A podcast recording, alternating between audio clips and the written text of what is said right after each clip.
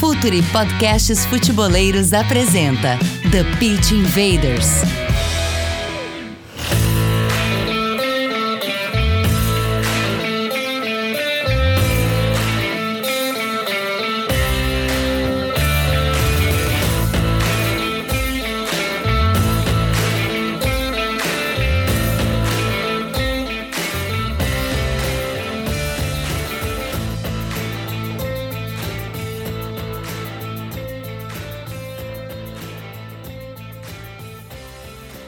Futeboleiros! Olá, futeboleiras! Futre apresenta The Pitch Invaders, episódio 243. Estamos no ar para mais uma invasão futeboleira e desta vez para falar sobre um cara que tem muita coisa para nos contar e a gente sempre fica muito feliz em conversar com aqueles que colocam, como a gente diz, a pele no jogo. Os caras que estão ali no dia a dia, na que tem que tomar as decisões dentro de campo sob pressão e que tem essas rotinas e que vai ser muito legal da gente entender um pouco mais.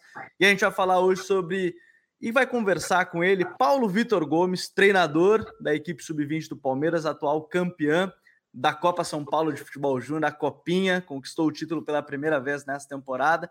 Já vou estender o meu bom dia, boa tarde, boa noite, professor Paulo Vitor, a quem eu agradeço imensamente mais uma vez a gentileza de estar aceitado, aceitado o convite aqui do The Pitch Invaders. Tudo bem, professor? Seja muito bem-vindo.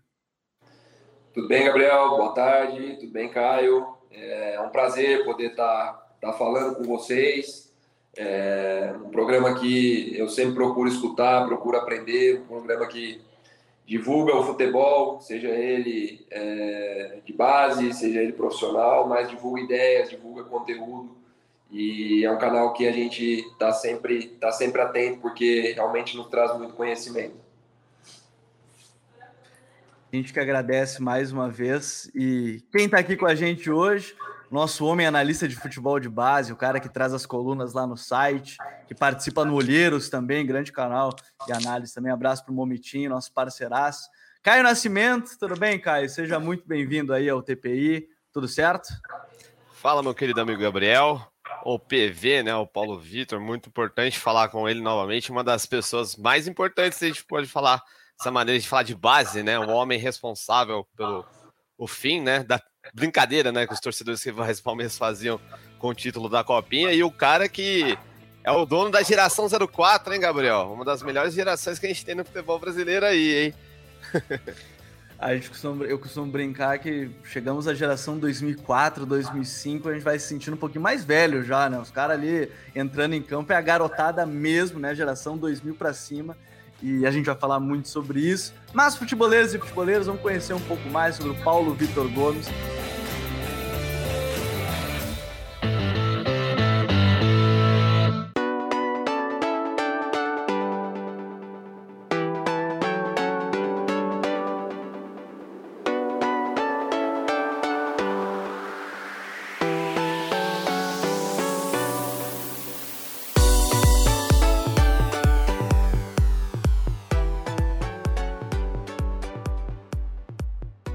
A quem, PV? É, a gente não tem como fugir da pergunta sobre contexto, que eu acho que ela é muito importante para a gente entender um pouco mais você, antes da gente começar a conversar de algumas coisas mais detalhadas. Você é um cara novo, né? Tem 33 anos, formado em educação física, que passou por seleção de base, foi campeão do torneio de Toulon, agora campeão da Copa São Paulo. Queria entender de você e esse contexto que você teve para decidir virar treinador. Se você, assim como nós, também era é, um cara que queria ser jogador, era jogador e decidiu depois ir para a carreira de treinador, mas entender o seu contexto até chegar a esse momento hoje como o atual campeão da Copinha.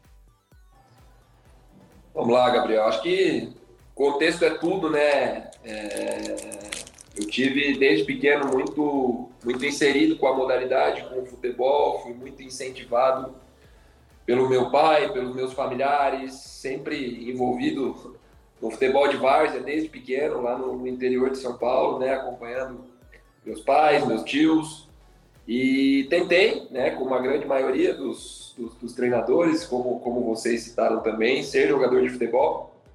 É, rodei um pouquinho no futebol de base, mas com 18 para 19 anos ali, no meu primeiro ano de, de sub-20, eu tomei uma, uma decisão é, de, de decidir parar de jogar eu já havia começado a faculdade, no meu primeiro ano de sub-20 eu já estudava educação física, né? já estava no primeiro ano de graduação.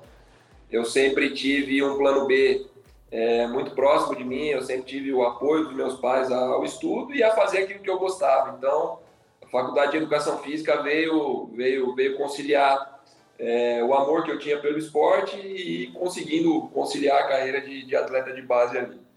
Mas em meados ali de, de 2006, eu tomo a decisão de, de, de parar de jogar futebol, é, de interromper esse sonho é, pelo primeiro treino que eu dei numa quadra de futsal, no colégio, é, eu senti muito prazer e aquilo já estava me dando mais prazer do que estar tá todo dia treinando, encontrando algumas, algumas dificuldades, tendo que superar muita coisa. E aquilo foi, foi o start, foi o pontapé inicial e é, a confirmação da convicção que eu tinha é, em ser treinador de futebol. E dali em diante, procurei entregar o meu melhor no dia a dia, fui assumindo mais responsabilidades, fui ganhando mais espaço ano a ano. E de 2006 a 2013 eu trabalhei com futsal no âmbito escolar, com escola de futsal, escola de futebol, é, dei aula de, de personal soccer, fui professor de educação física escolar, tudo que aparecia a gente ia fazendo e as responsabilidades, as, as experiências foram foram se somando. E em 2013 eu tenho um convite do, do Novo Horizontino, é um clube que eu tenho enorme gratidão, um clube que me abriu as portas aí para entrar realmente no, no, cenário de categoria de base, onde ali eu chego como auxiliar da equipe sub-20 para a Copa São Paulo em, em, em 2014, né?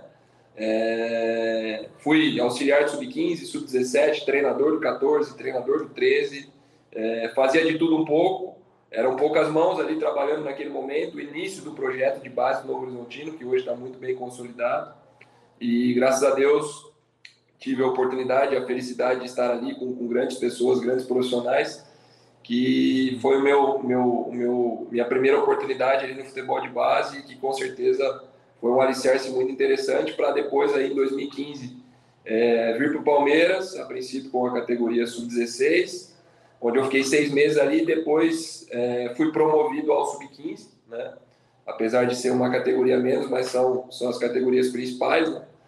Onde no primeiro ano, com a geração 01, 02, é, a gente sagrou campeão paulista sub-15. Depois, no ano seguinte, 2017, com, com a 02, 03, aí vieram o, o Bi Paulista, a Copa Nike e o convite para ir para a seleção, né, no momento que a gente nunca espera, a gente sempre sonha, mas nunca espera né? trabalhar para isso sempre. E fiquei lá de 2017 até 2021, onde tive a oportunidade de, de colecionar experiências como treinador ou auxiliar da sub-15 até sub-23, passando por todas as seleções. E finalizando aí praticamente o ciclo de seleção aí com, com o título olímpico. E depois esse convite para retornar para o Palmeiras, um projeto muito interessante, o sub-20 hoje ele tem um calendário muito próximo do que é a realidade do profissional, então enxerguei uma possibilidade interessante para minha carreira, para me preparar ainda mais é, para a sequência, para o futuro que, que, que, está por vir. PV, você está inserido num, num contexto agora né, do futebol de base, onde que tem uma competição, acho que até muito mais profissionalizado, né, do que era, por exemplo, 10 anos atrás, né? É, hoje, por exemplo, você citou que né, a sua a primeira aparição né, num, num, clube foi com o Novo Horizontino, que hoje é um dos melhores clubes hoje que trabalha futebol de base em São Paulo, né?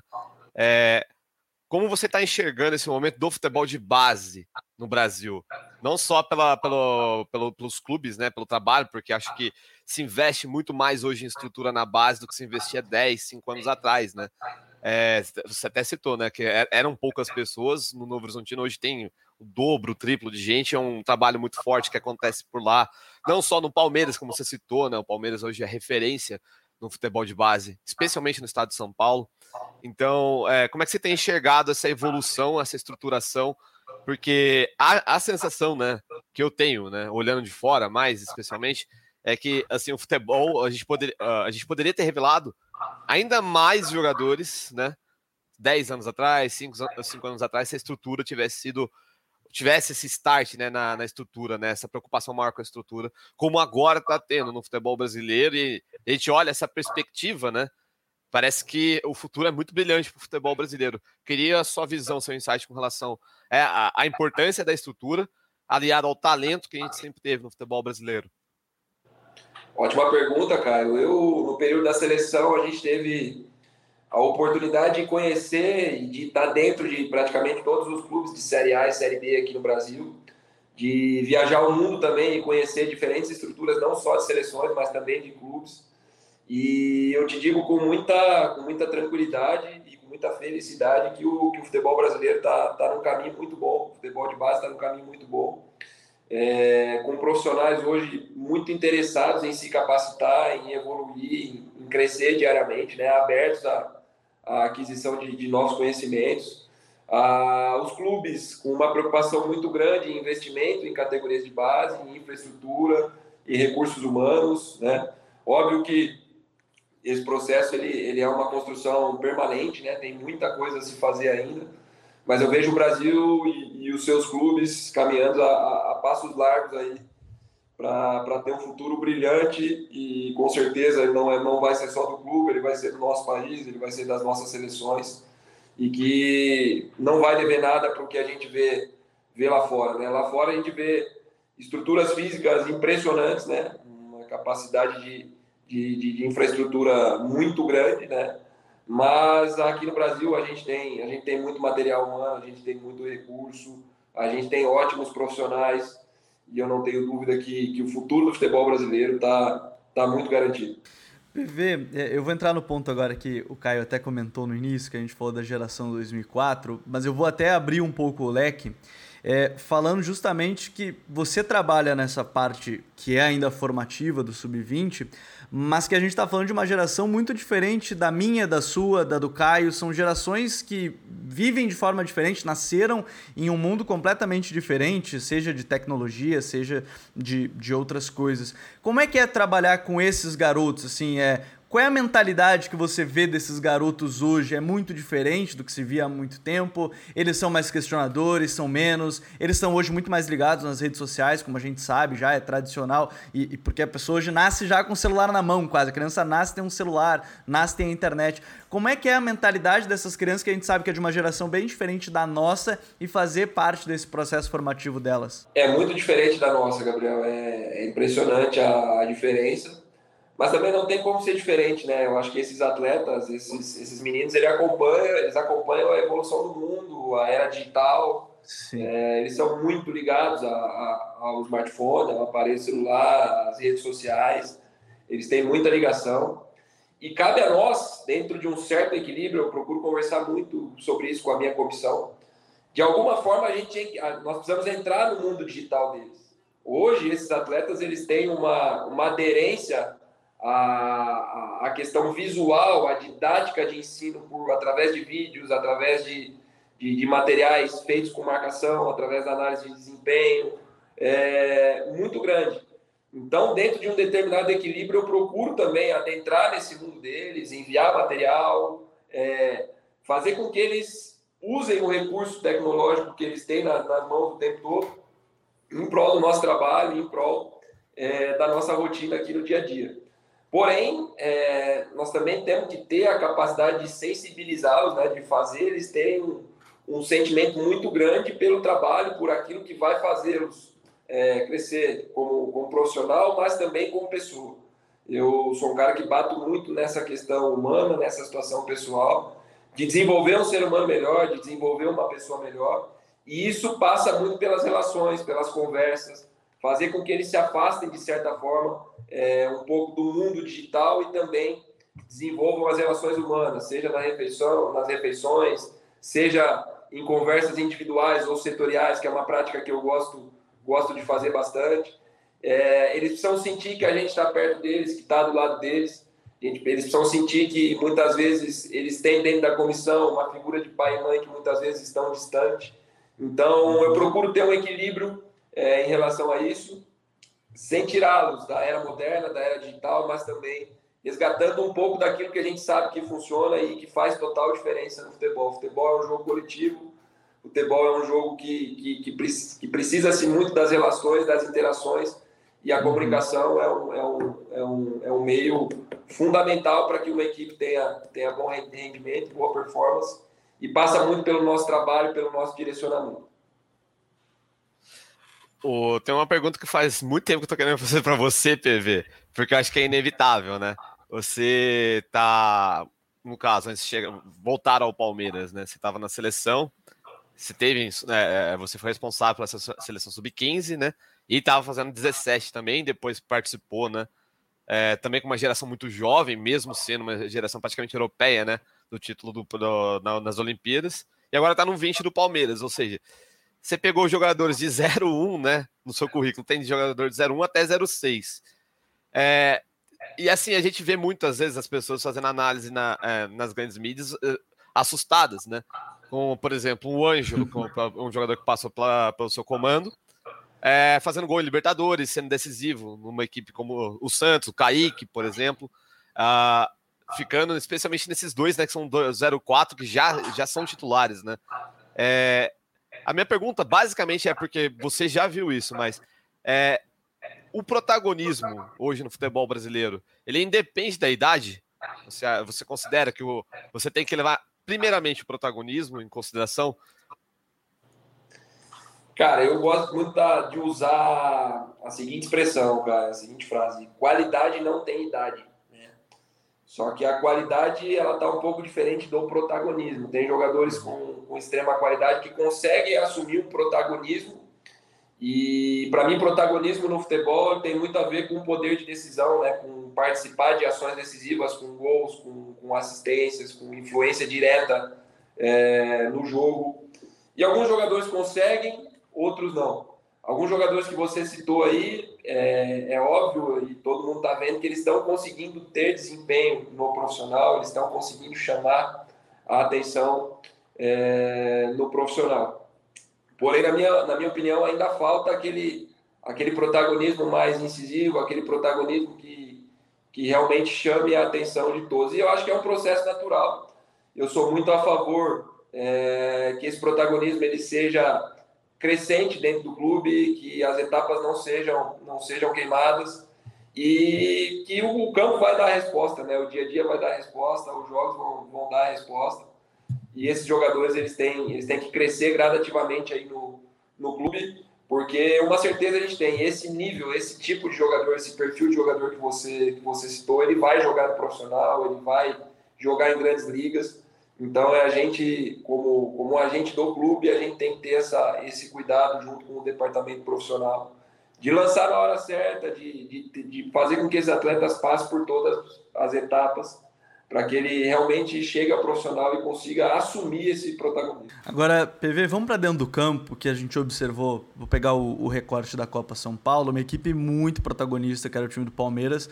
É, afinal, a gente pôde observar ainda mais isso, né, com três gols é, praticamente ali em, 20, em 30 minutos, onde o Palmeiras conseguiu ser ainda mais protagonista em relação aos outros jogos. É, eu queria que você falasse um pouco mais sobre essa sua ideia. E, e é claro que talvez, é, é, claro que talvez é ótimo, mas é, é, é claro que a pressão, eu imagino, observando de fora, é vem, ah, você tá num clube gigante como o Palmeiras, você tem aquela pressão, você precisa ser protagonista, você tem que ser esse cara que vai ter a bola e, o Palmeiras mostrou isso ao longo dessa, dessa competição. Queria que você falasse um pouco mais aí desse protagonismo do time do Palmeiras, de maneira coletiva, de um time que quer ter a bola, de quer, quer recuperar ela rápido quando perde. Falar um pouco mais de dentro de campo do que você quis planejar e que você conseguiu e aí culminou no título agora da, da Copa São Paulo. Acho que a construção dessa, dessa equipe ela passa primeiro pela cultura do clube, né, pelo DNA do clube. Eu acho que a gente tem que sempre respeitar isso, o que o clube espera, o que a torcida quer ver, né? Eu já conhecia o clube e para mim foi muito mais fácil essa, essa adaptação no retorno. Já conhecia grande parte dos jogadores com, com quais eu havia trabalhado no sub-15 do clube e também na seleção. É, mas na construção da equipe de forma geral, assim, na combinação das, das peças, da ideia de jogo como um todo, eu procurei pegar, ah, falando da base titular, né, aqueles 11 jogadores que se encontravam no melhor momento e colocá-los no melhor lugar dentro de campo, né? Eu acredito muito que as peças certas no lugar certo, elas, elas vão te dar um funcionamento coletivo muito bom e as individualidades vão, vão aparecer. É, é uma equipe que, guardadas as devidas proporções, ela pareceu muito, ela pareceu muito com a equipe que foi campeã olímpica, né, com os dois, com os dois atacantes de profundidade, né, uma característica que machuca muito a defesa adversária. Né? Você consegue ter profundidade, você consegue ter peso na última linha, desde que os atletas tenham característica para isso, né? Falando do, do 11 inicial aí que, que terminou a competição é, com Gabriel Silva e Henrique, que são dois jogadores que têm muito essa característica, se sentem bem ali, né? Um meia ponta, que no caso foi o Jonathan, né, que ocupava mais os espaços internos e entre linhas com o Vanderlan, sendo o cara da largura, com liberdade no corredor, também casando característica, eu boto o Vanderlan onde ele está no melhor dele, e o Jonathan também, né, com liberdade de movimento do, da esquerda para o centro. O Giovani sendo o cara da largura do lado direito, se alternando com o Garcia, hora fora, hora dentro, né, também com, com essa liberdade de movimento dentro de um espaço. E nas aberturas de construção, sempre alternando os desenhos, né, a hora 3-2 com o Garcia mais preso na linha, a hora 2-2 com os dois zagueiros e os dois volantes móveis, com o Garcia andando, seja pelo lado do campo ou seja por dentro, no, no meio espaço que a gente chama. Né. Então a construção passou muito por isso, de colocar as peças certas no, no, no lugar certo, é, associado à, à, cultura, ao DNA do clube. E em relação a, a ser propositivo, acho que é, é, é, o que a torcida espera, que um clube da grandeza do Palmeiras espera, é também a minha, a minha forma de pensar e entender o jogo, mas também saber se adaptar em alguns momentos que o jogo e que a competição pede. Foram nove jogos em 20 dias, uma demanda física extremamente grande, né? em que a gente muitas vezes procurou se aproveitar dos minutos iniciais de, de jogo, né? Com uma intensidade, com uma rotação maior e sabendo jogar o jogo, principalmente no segundo tempo. Né? Contra o São Paulo, um exemplo, né? a gente sabia da qualidade, da rotação, do nível físico que a equipe se encontrava, né? uma equipe que ela não poderia ter tempo e espaço, que se tivesse ela causaria problema, né? uma equipe que jogou sem um, um centroavante de referência, com muitos jogadores no meio campo e com uma dinâmica de jogo com ultrapassagem pelo lado de campo também muito forte. Então, no tempo que a gente conseguiu, a gente pressionou eles muito alto, foi o primeiro tempo.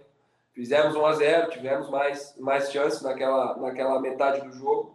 E no segundo tempo, estrategicamente, baixamos o bloco e confiamos no nosso poder de defender em bloco baixo, resgatamos um pouco do que foi os jogos do Brasileiro Série A, sobretudo contra o Atlético Paranaense na Arena da Baixada é o momento que a gente conseguiu se preparar para aquela situação e, e resgatou, os jogadores se sentiram bem, confiantes na estratégia, no plano de jogo. Eu acho que tudo tem que ser planejado e dividido com o jogador, né?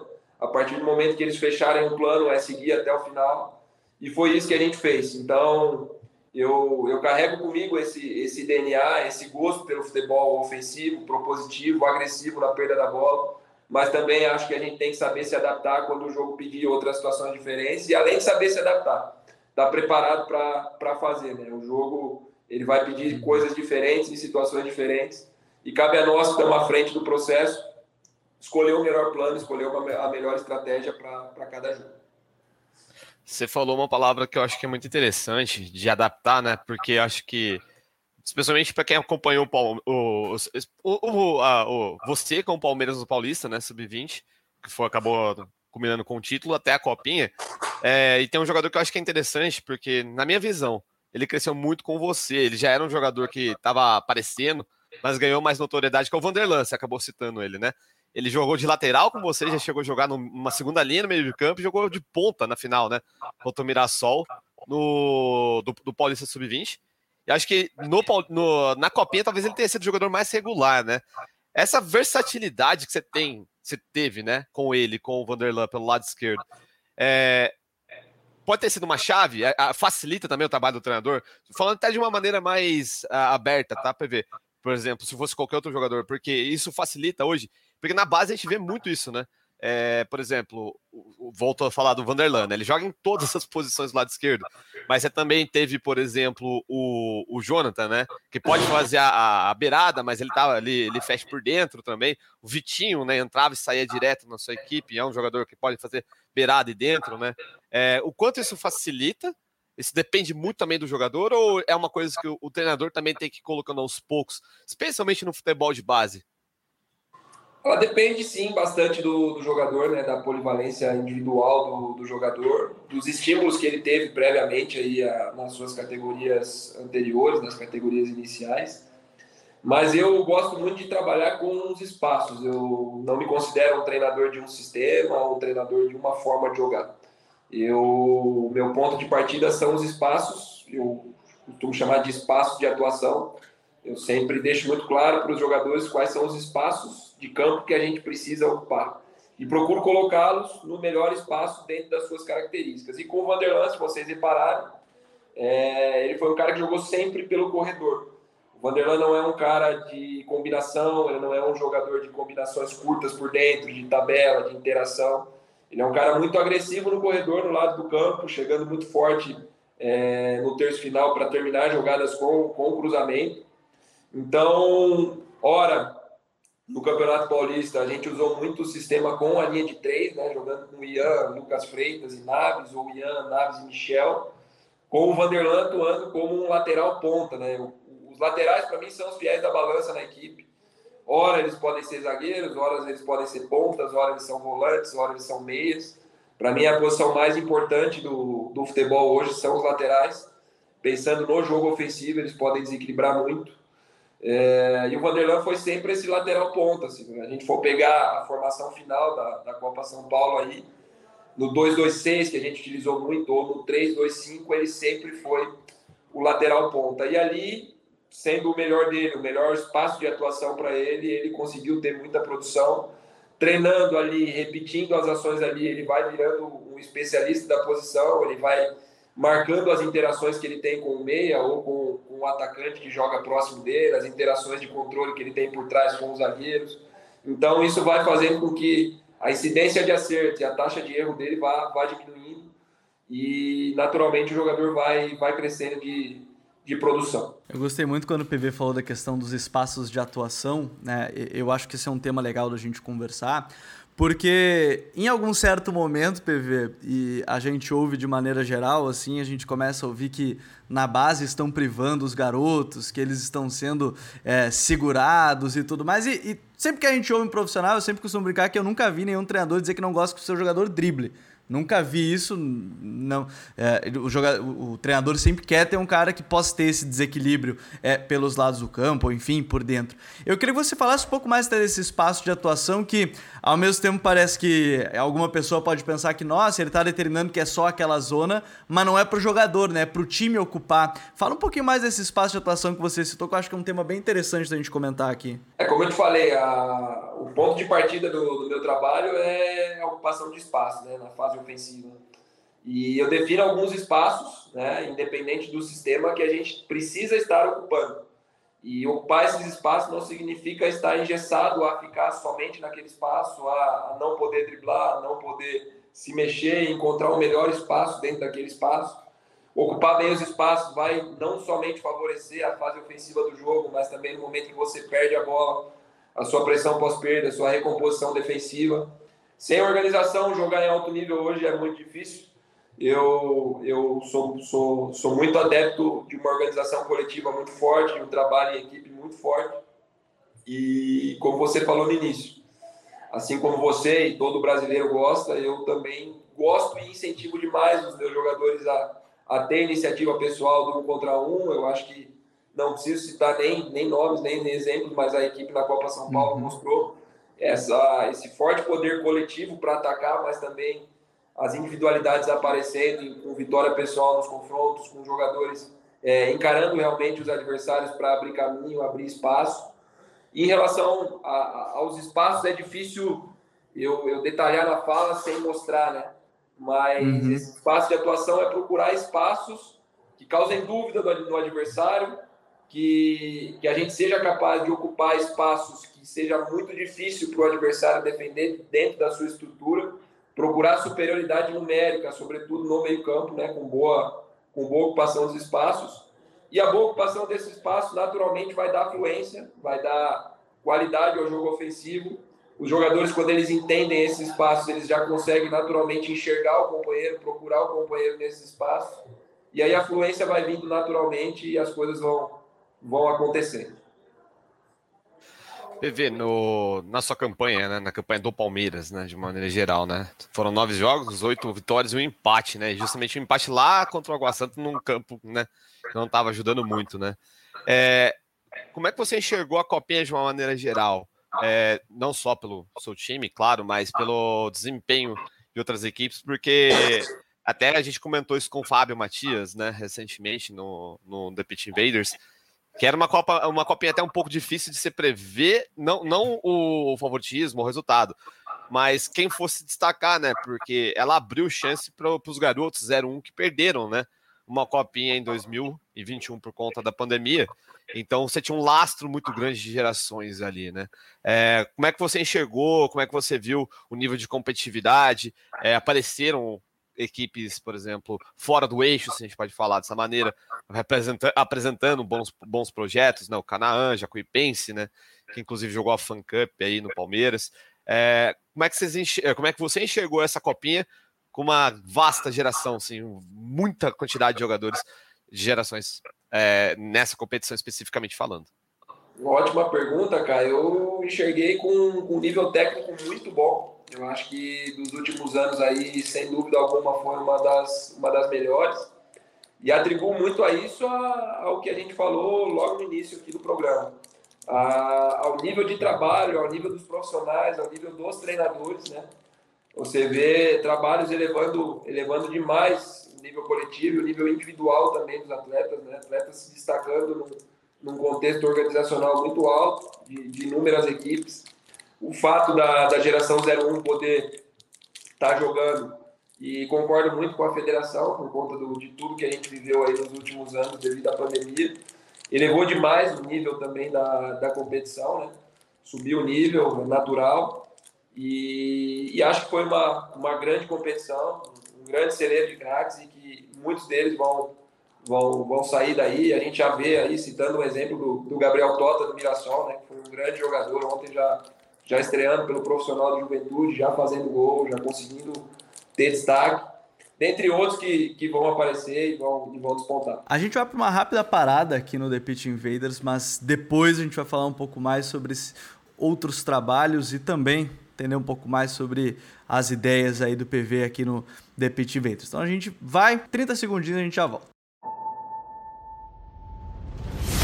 Fala futeboleiros, tudo bem? Eu espero que vocês estejam gostando do episódio de hoje. Mas antes de seguirmos com esse bate-papo, eu quero fazer um convite para vocês. Se você quiser receber conteúdo exclusivo no site, ter acesso às matérias fechadas, vai lá na aba Club e faça parte do Futuri Club por apenas R$ 12 mensais ou até mesmo em planos semestrais com desconto ou até mesmo anuais você ainda vai ter direito a desconto nos cursos do Futre. Então, fique ligado. Além disso, eu quero lembrar para vocês que esse episódio também tem o apoio do Futre Pro, o departamento de análise e mercado do Futre. Seu time gasta menos dinheiro e ganha mais jogos. Para mais informações, mande um e-mail para comercial@futre.com.br.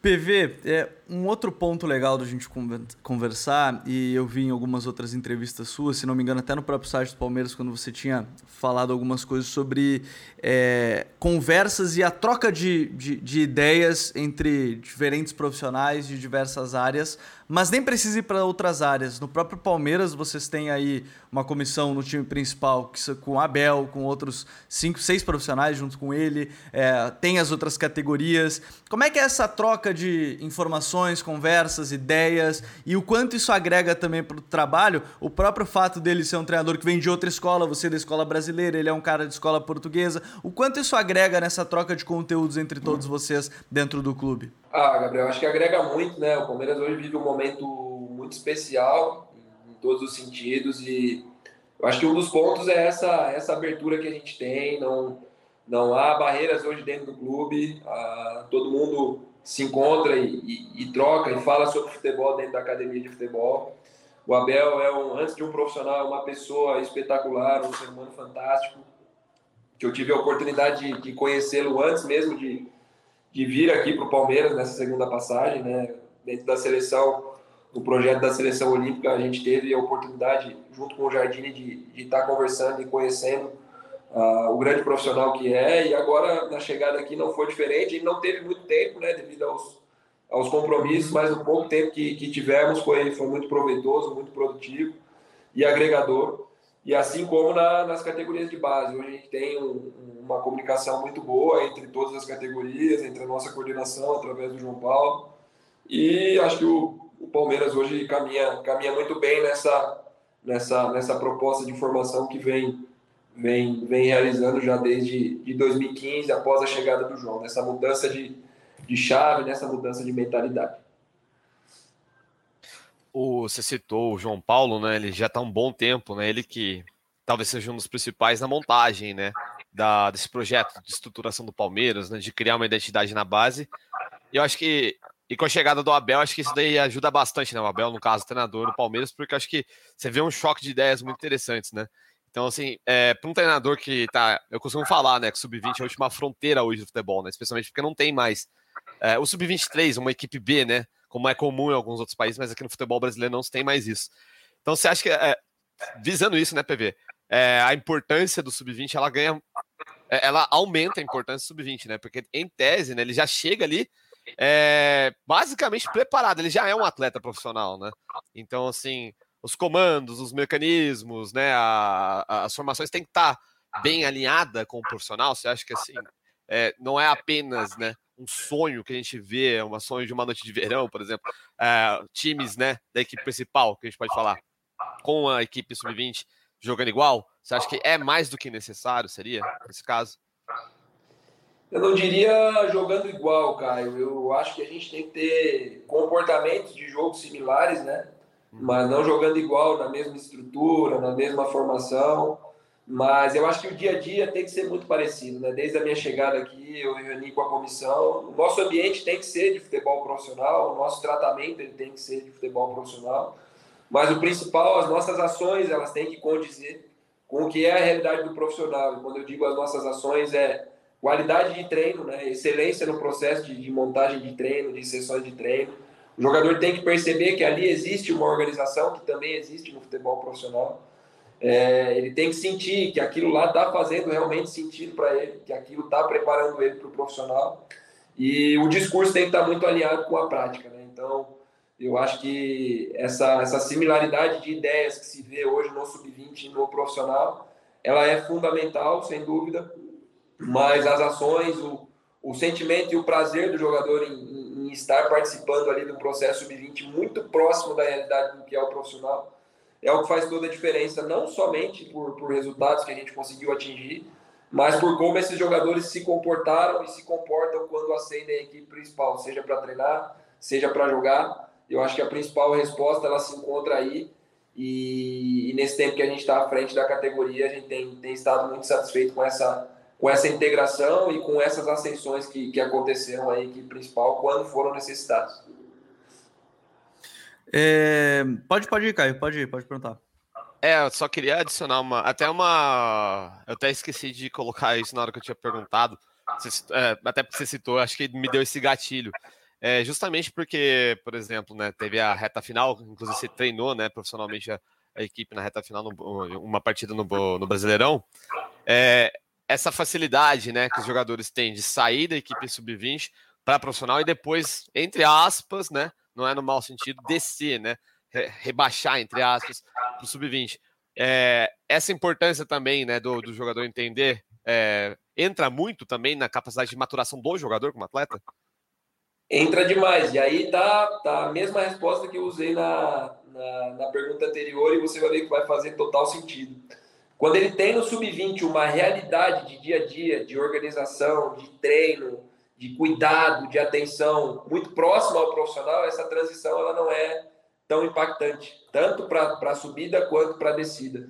Então a gente busca ter isso muito próximo, uma realidade muito próxima da, do que é a realidade do profissional, guardadas as devidas proporções, mas a gente procura dar, dar um conteúdo, passar, passar conhecimento, passar é, tudo que é feito no futebol profissional, passar para o jogador no, no sub-20 também, para que essa transição, esse sobe e desce que, que vai continuar acontecendo, ele seja suave, ele seja tranquilo e o jogador se sinta bem na realidade do sub-20, uma realidade que ele, que ele enxergue que ele vai estar potencializando aquilo que está Minimiza o erro, né? tarefas finais para que ele possa, sempre que for requisitado, seja para subir, para fazer dois, três jogos ou em definitivo, para que ele chegue e consiga é, ser protagonista também no futebol profissional.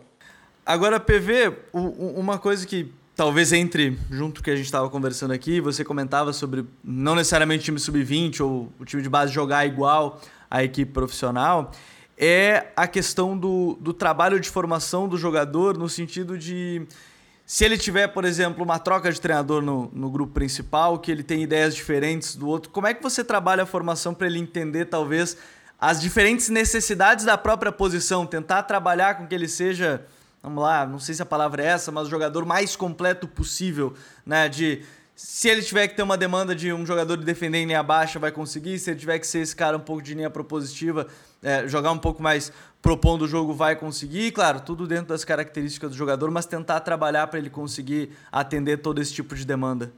É um dos pontos que, que eu não apoio totalmente a, a, as equipes de base jogarem como equipe principal principalmente aqui no nosso país, é que a mudança de treinador e a mudança Sim. de ideias ela é muito frequente. Né? Então, dentro da formação, você precisa trabalhar para que esse jogador seja completo e, e, que saiba se adaptar a qualquer realidade, a qualquer contexto que for submetido no, no futebol profissional.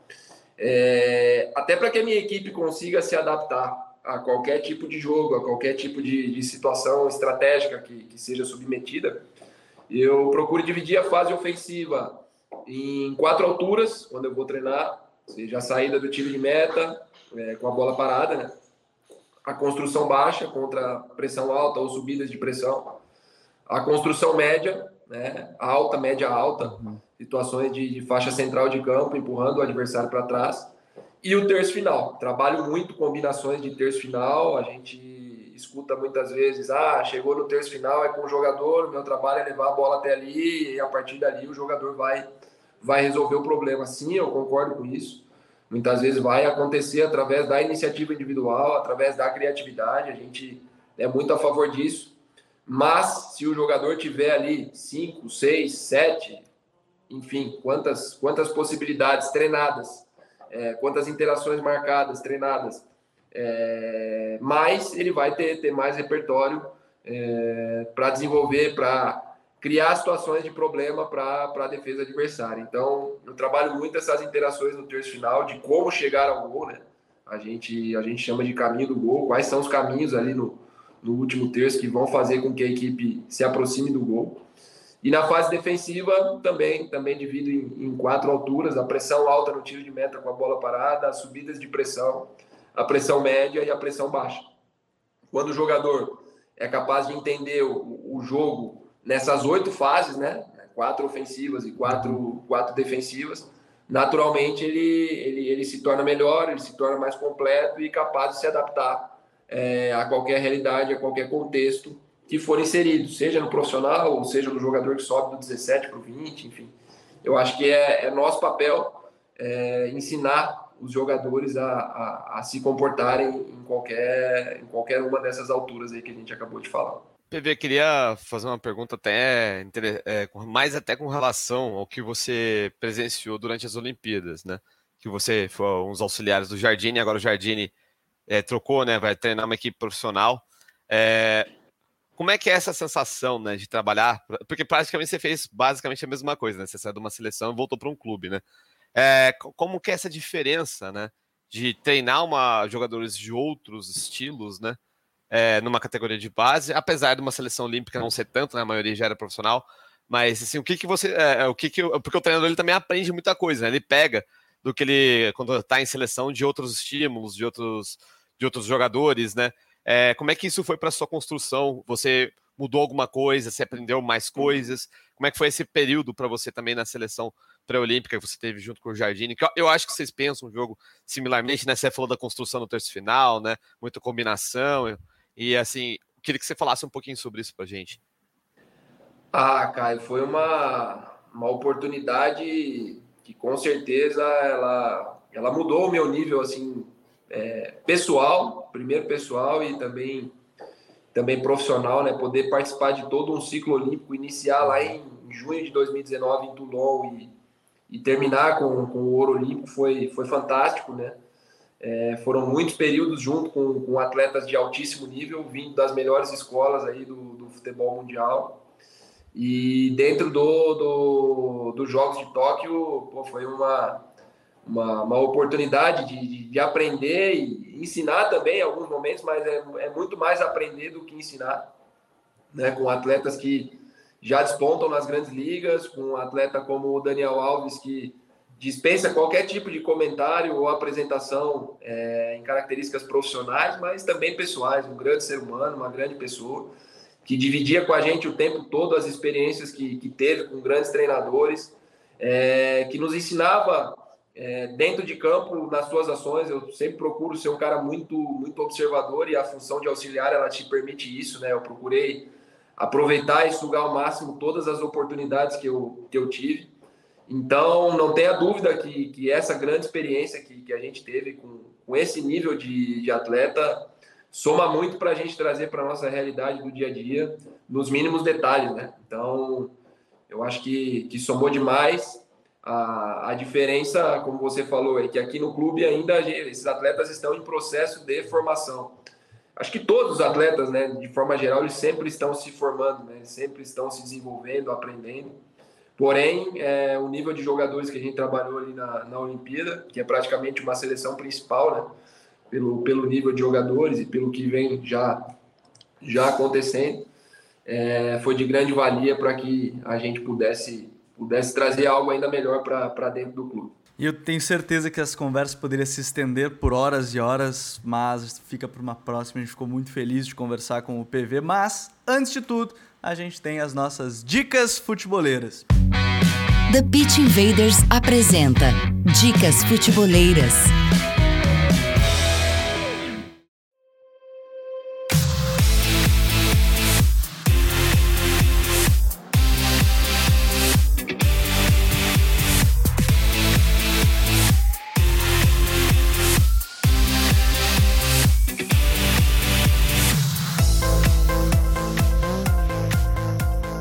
Já que a gente tá falando do Palmeiras, campeão da Copa São Paulo, para quem tá acompanhando essa conversa aqui direto no YouTube, fica a sugestão e a minha dica, justamente uma análise que a gente fez do Hendrick, que foi um dos principais jogadores da competição, foi um dos artilheiros, né? Ali esteve entre os principais marcadores também da competição e que eu fiquei muito feliz que a gente brincou da, da era digital quando o assessor dele me mandou que ele estava vendo a análise que a gente fez dele. Fiquei muito feliz que a gente ficou, fiquei muito agradecido.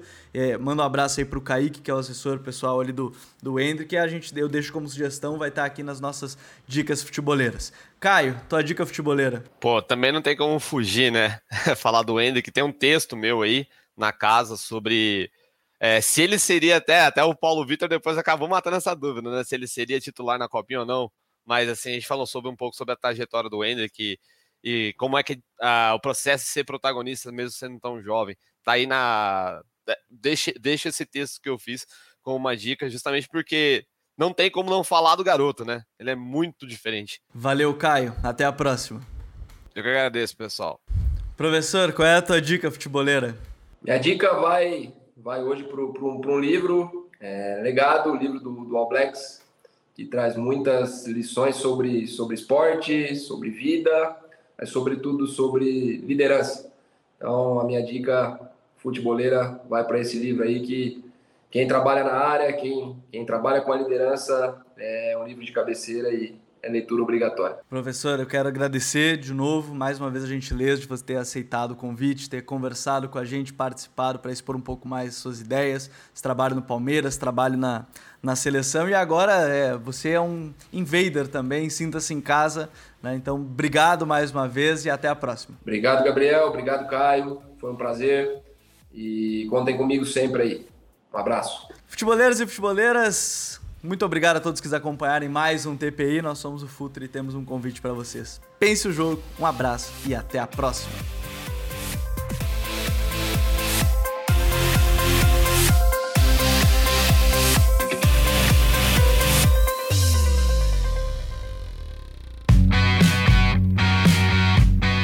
Futuri apresentou The Pitch Invaders.